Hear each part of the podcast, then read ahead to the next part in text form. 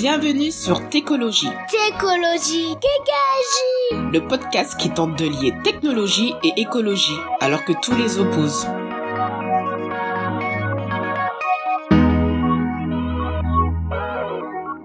Salut, aujourd'hui on est avec euh, Nicolas Béteuil. Nicolas, tu as fait une présentation il y a quelques mois sur les similitudes entre euh, agilité et permaculture. On va y revenir. Euh, tu te présentes comme artisan logiciel sur LinkedIn.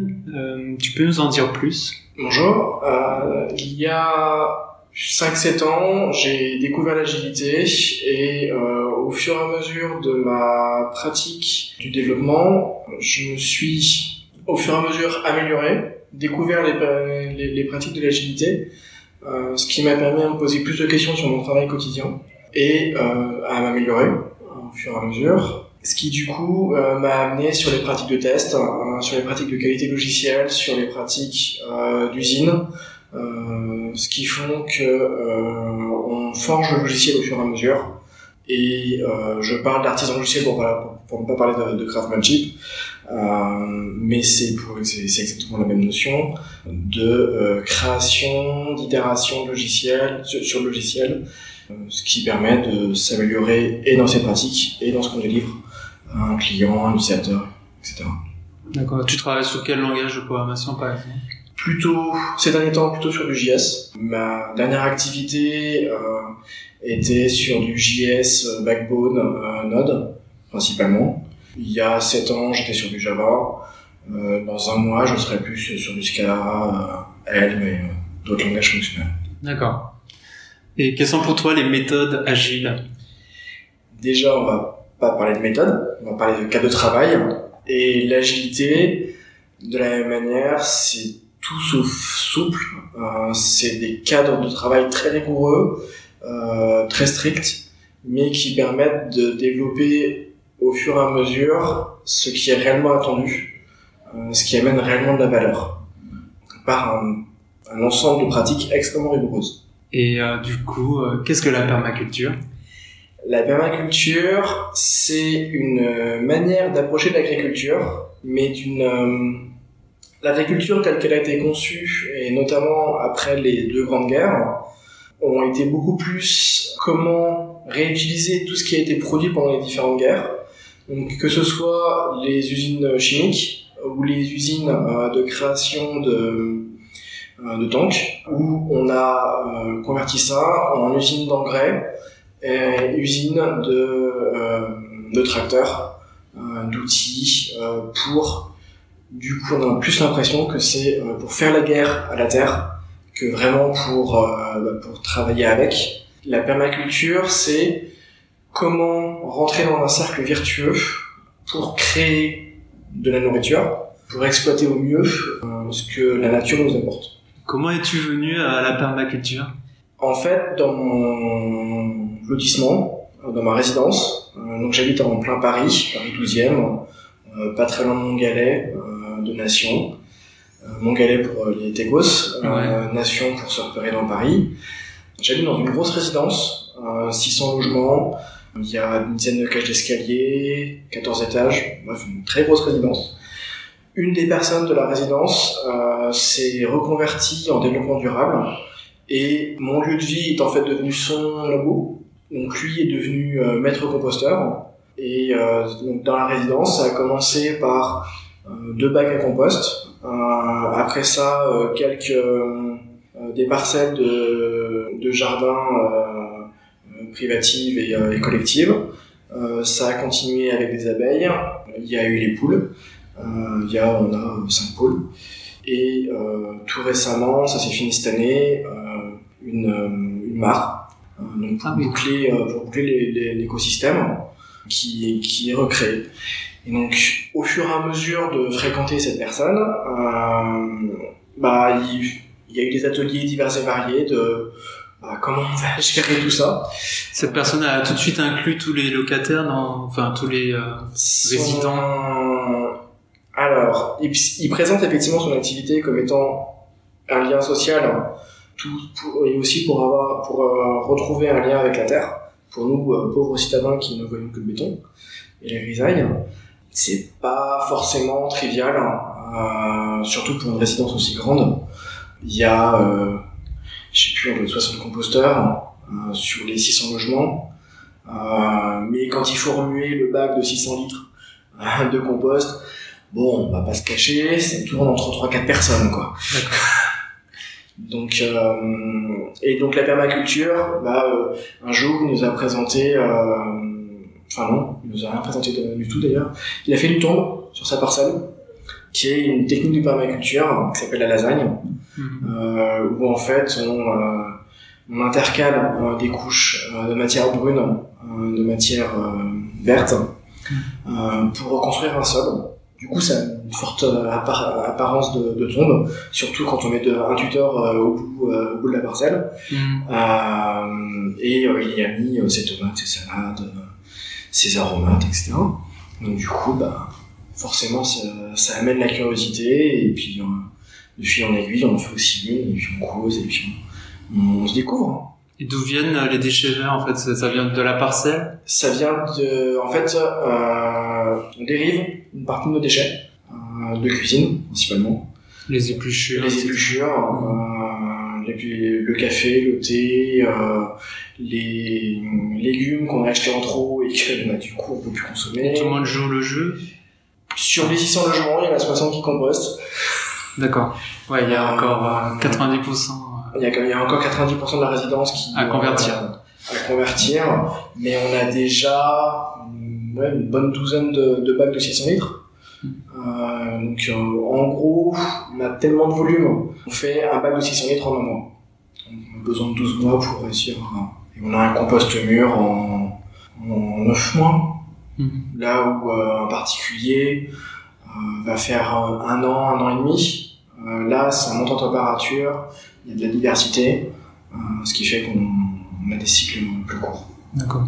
En termes de production de légumes, euh, euh vous êtes euh, autosuffisant ou? Évidemment, c'est une avec 2 mètres carrés de, de terre euh, chacun. C'est 2 mètres carrés par, par personne du coup. Euh, On est on n'est pas du tout autonome, c'est vraiment plus pour pour le loisir, okay.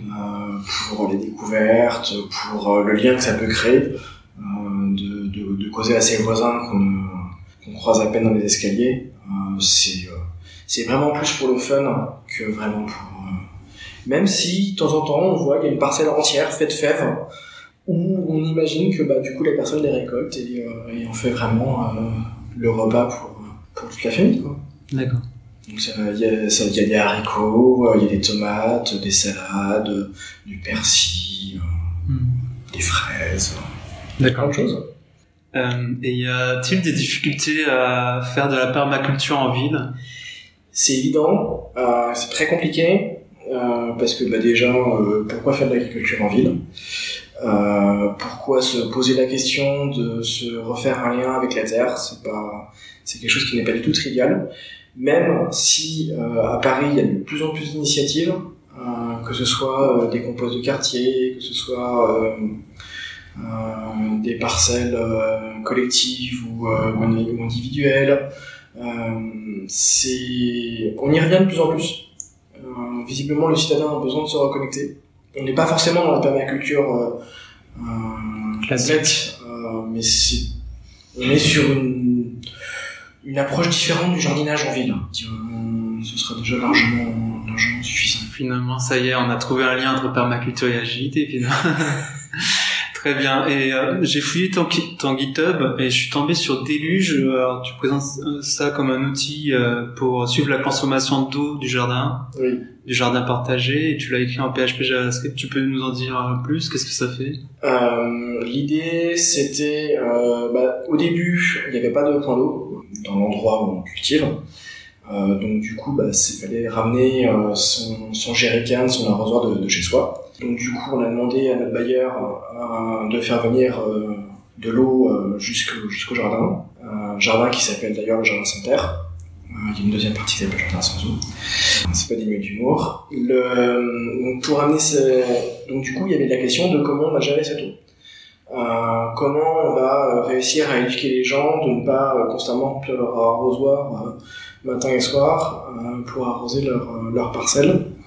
Donc du coup, l'une des idées, c'était bah, on va suivre la consommation, puis on va afficher le prix que, euh, le bailleur va, va nous refacturer.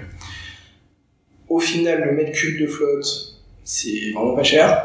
Donc l'éducation ne passera pas par là. Mais voilà, c'était dans l'idée, régulièrement, on relève le compteur d'eau qu'il y a sous le robinet, on note et on voit, on fait la projection annuelle pour, pour savoir combien on va payer et dire aux gens, bah, vous voyez, là il y a 300 euros d'eau, si vous arrosiez un peu moins, c'est pas indispensable de tous les jours. C'est la, la gestion des ressources. La gestion des ressources. Ok.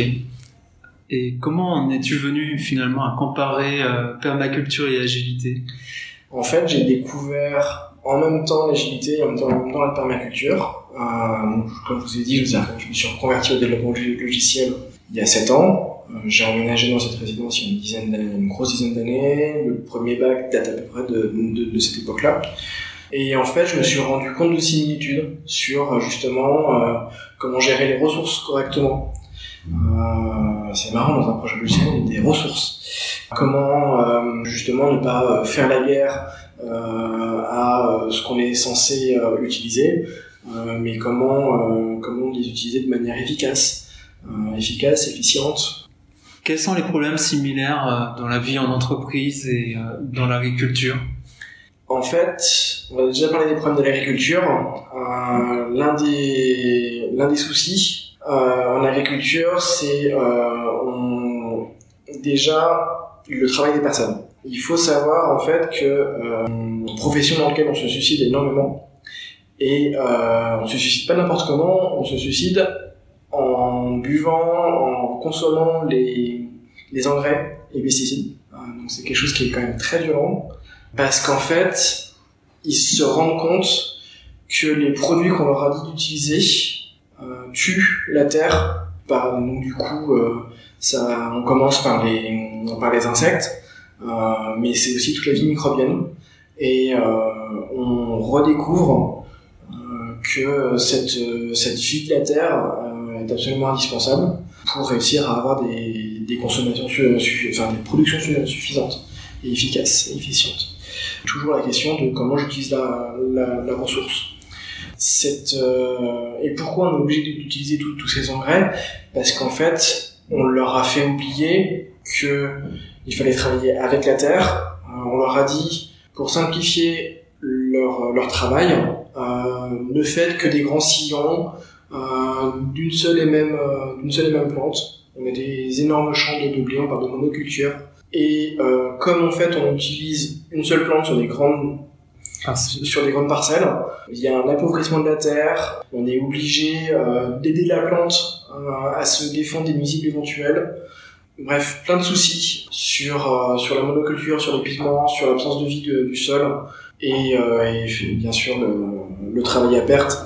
Ce qu'on ce qu'on entend aussi beaucoup, c'est que en fait les agriculteurs ne sont pas suffisamment euh, rétribués pour leur travail euh, et en fait euh, bah, ils sont obligés d'investir plus sur des productions plus grosses pour réussir à, continuer à, financer. Un peu comme dans les projets informatiques, on a plus c'est gros, plus on est sûr que ça va se planter. Ça va se planter.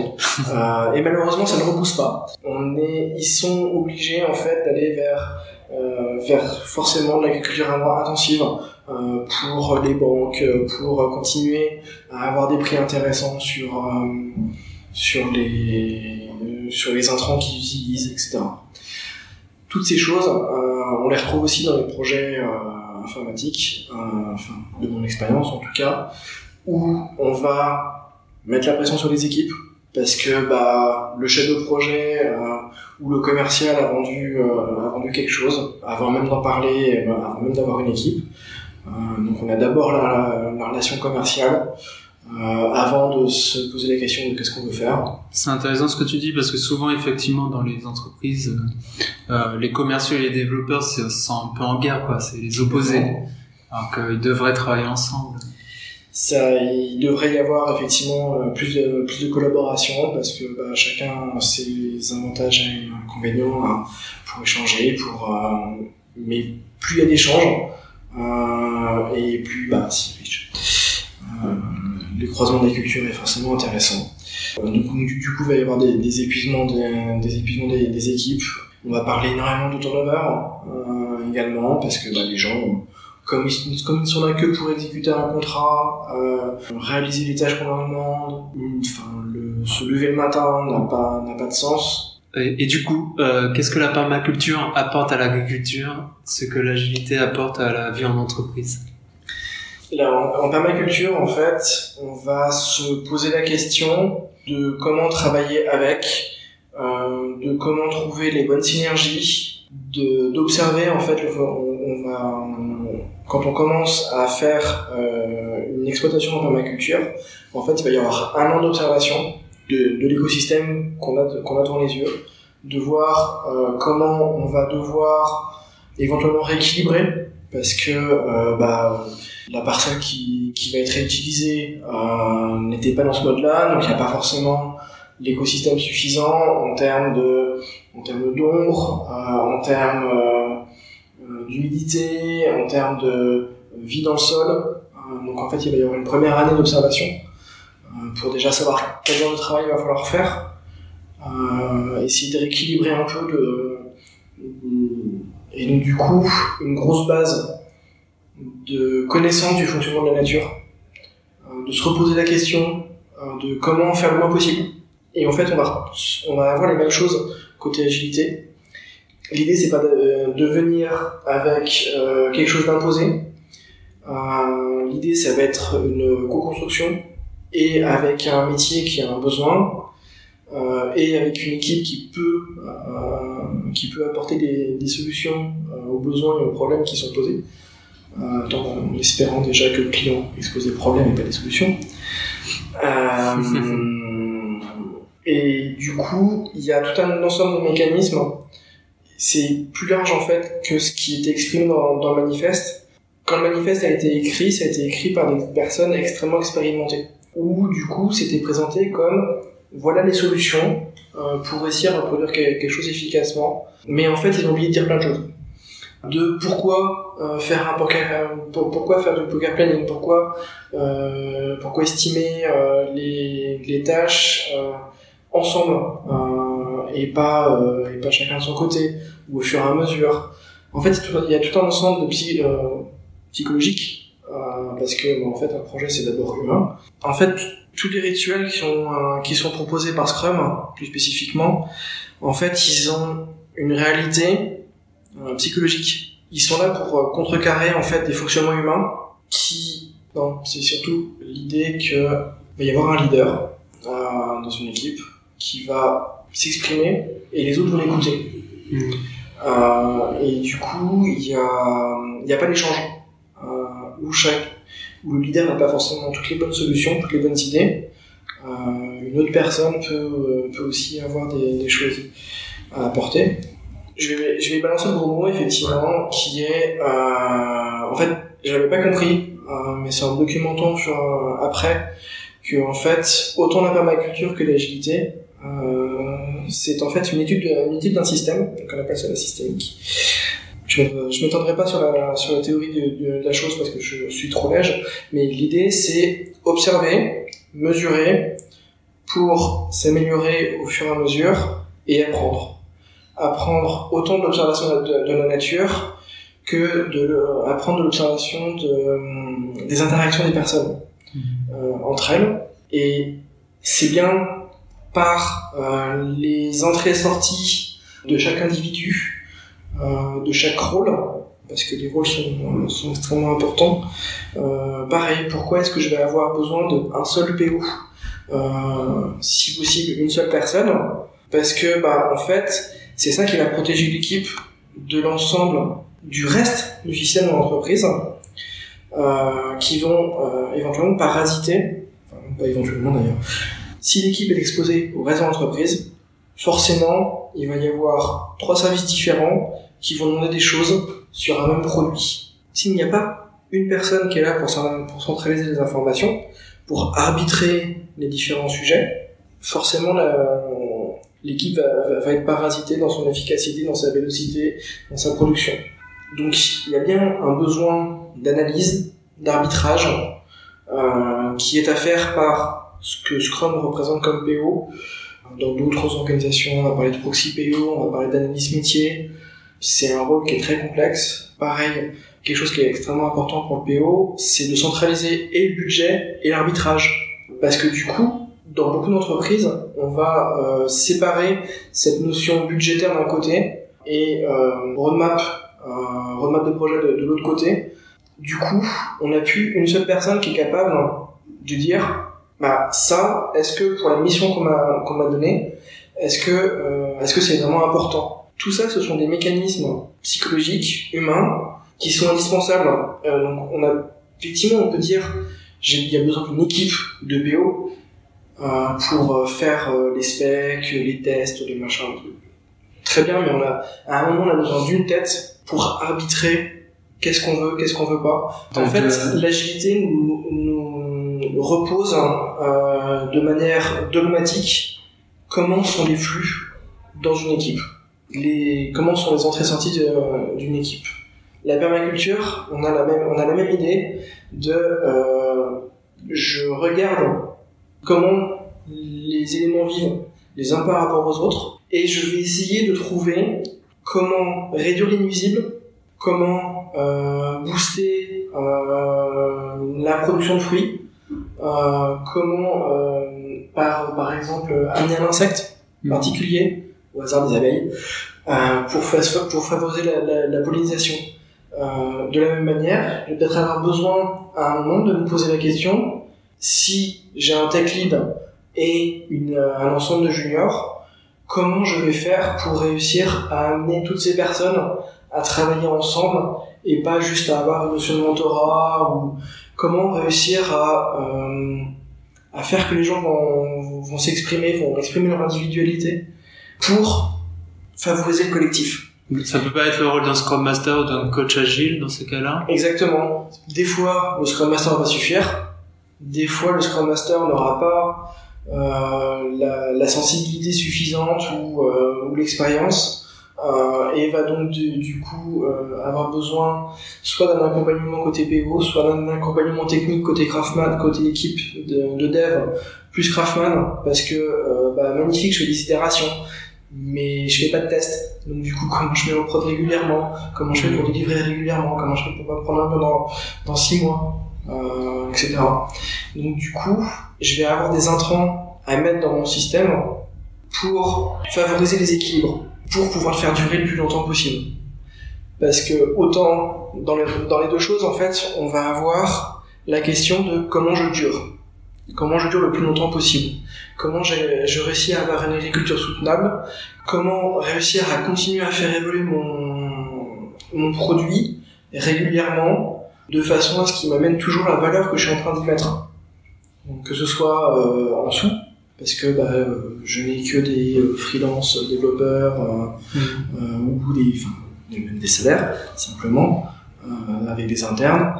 Euh, comment je suis sûr que chaque quinzaine je- que je rajoute dans mon projet va faire qu'il va continuer à m'amener plus de chiffre d'affaires, plus de croissance, euh, plus de clients, euh, plus de notoriété. Le parallèle, il est bien là. Il est comment je fais pour durer éternellement. Je retiens aussi ce que tu disais, euh, finalement le, le Scrum Master ou le, celui qui prend ce rôle-là, il va, il va pas imposer des choses, il va distiller des idées. Il Et est le là pour- permaculteur, Il est euh, là pour accompagner. ouais. euh, le permaculteur, pareil, il, a, il va pas imposer des choses à la nature, il va le laisser vivre, euh, comme tu disais. exactement. Et quels sont les outils et les techniques euh, qui sont similaires entre agilité et permaculture?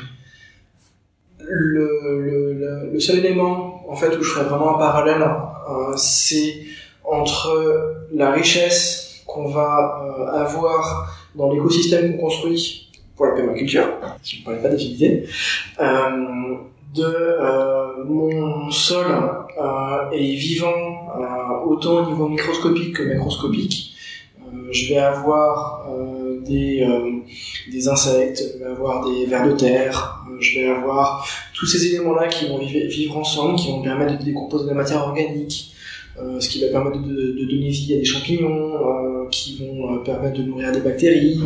Et, et chaque élément en fait a son importance pour réussir à maintenir l'équilibre. Si j'ai plus de champignons, les nutriments vont moins voyager. Il y a eu un livre qui a été écrit sur la forêt.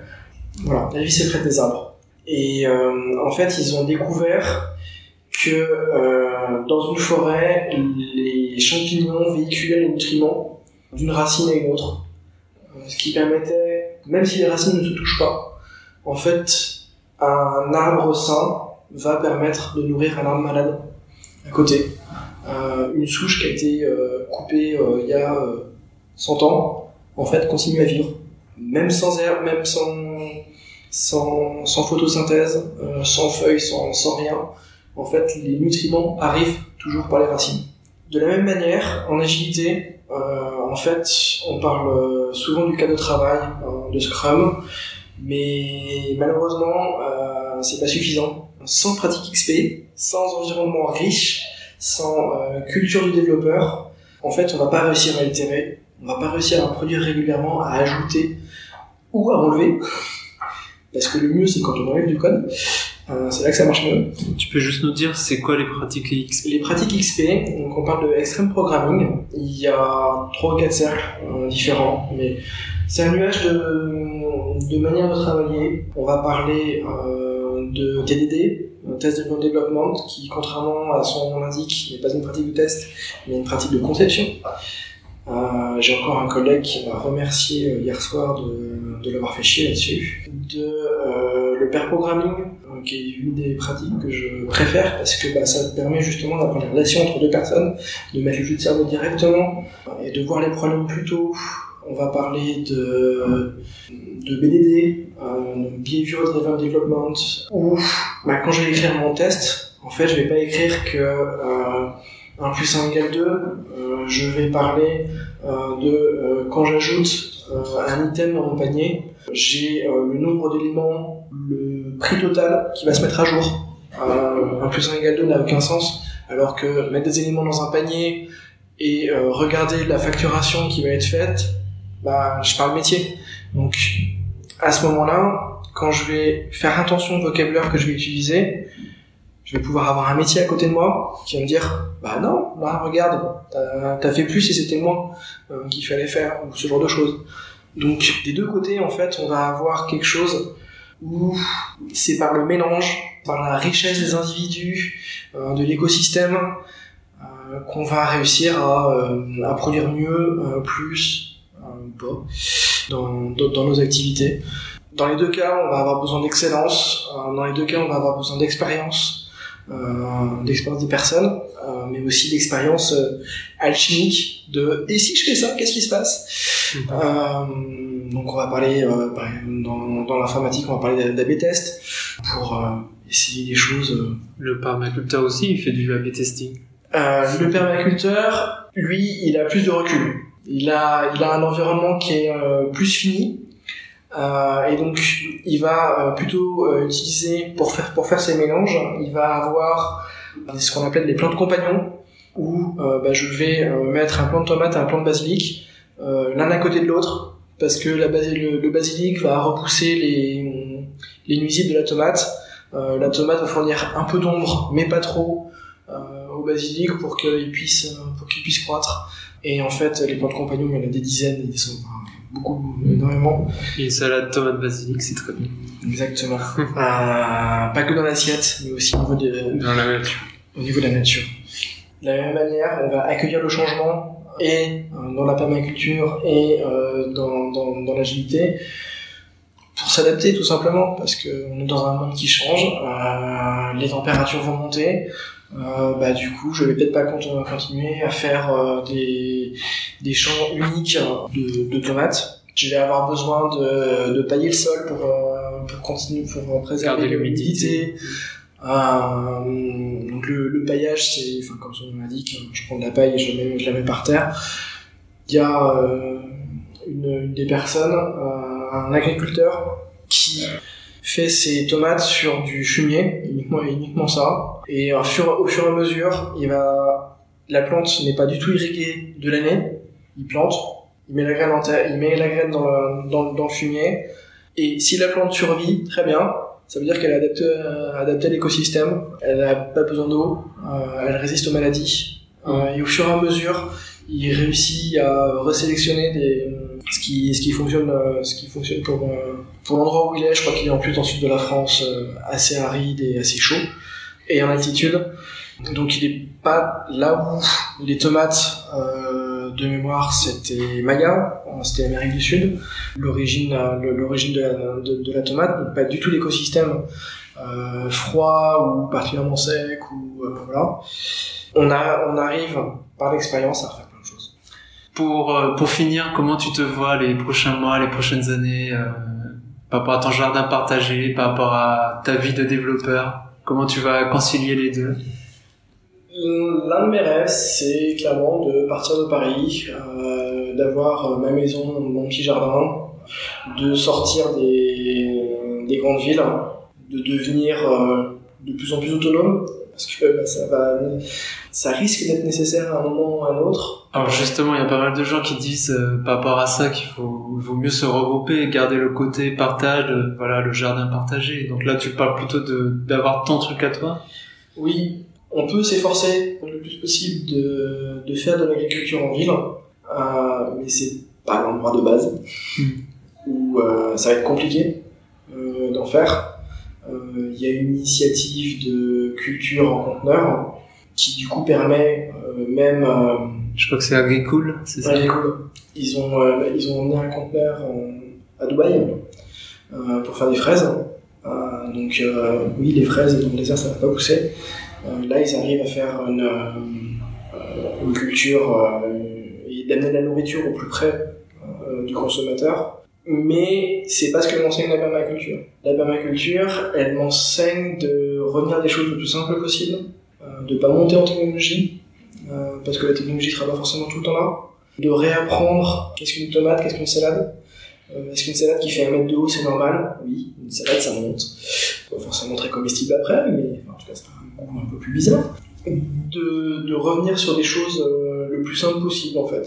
Ce que nous enseigne aussi l'agilité, de, de faire le kiss, hein, it simple, stupid and stupid. C'est comme ça qu'on arrivera à durer le plus longtemps possible. Donc, euh, donc ouais, la petite maison avec euh, son petit jardin. Euh, bon, l'une des questions, c'est l'approvisionnement en eau.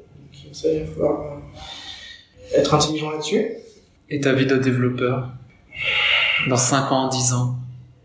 Euh, Je ne sais pas si je serai toujours développeur dans 5 ou 10 ans. Parce que bah, c'est compliqué de trouver des missions qui ont du sens. Ou, ou bah, dans 5 ou 10 ans, j'aurai 45 ou 50 ans. Euh, Est-ce que j'arriverai toujours à trouver, euh, à trouver de l'activité? Est-ce que je serai pas trop cher? Euh, Est-ce que mon expérience sera toujours utile et nécessaire? Est-ce que j'aurai réussi à me tenir à niveau? Plein de questions qui sont alors là, tu poses un autre problème, c'est l'eugénisme dans notre profession, mais ça, c'est un autre débat. C'est un autre débat.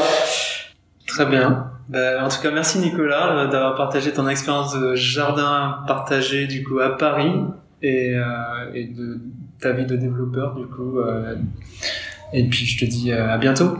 Merci beaucoup, merci de m'avoir invité. Une expérience très enrichissante. Salut. Salut.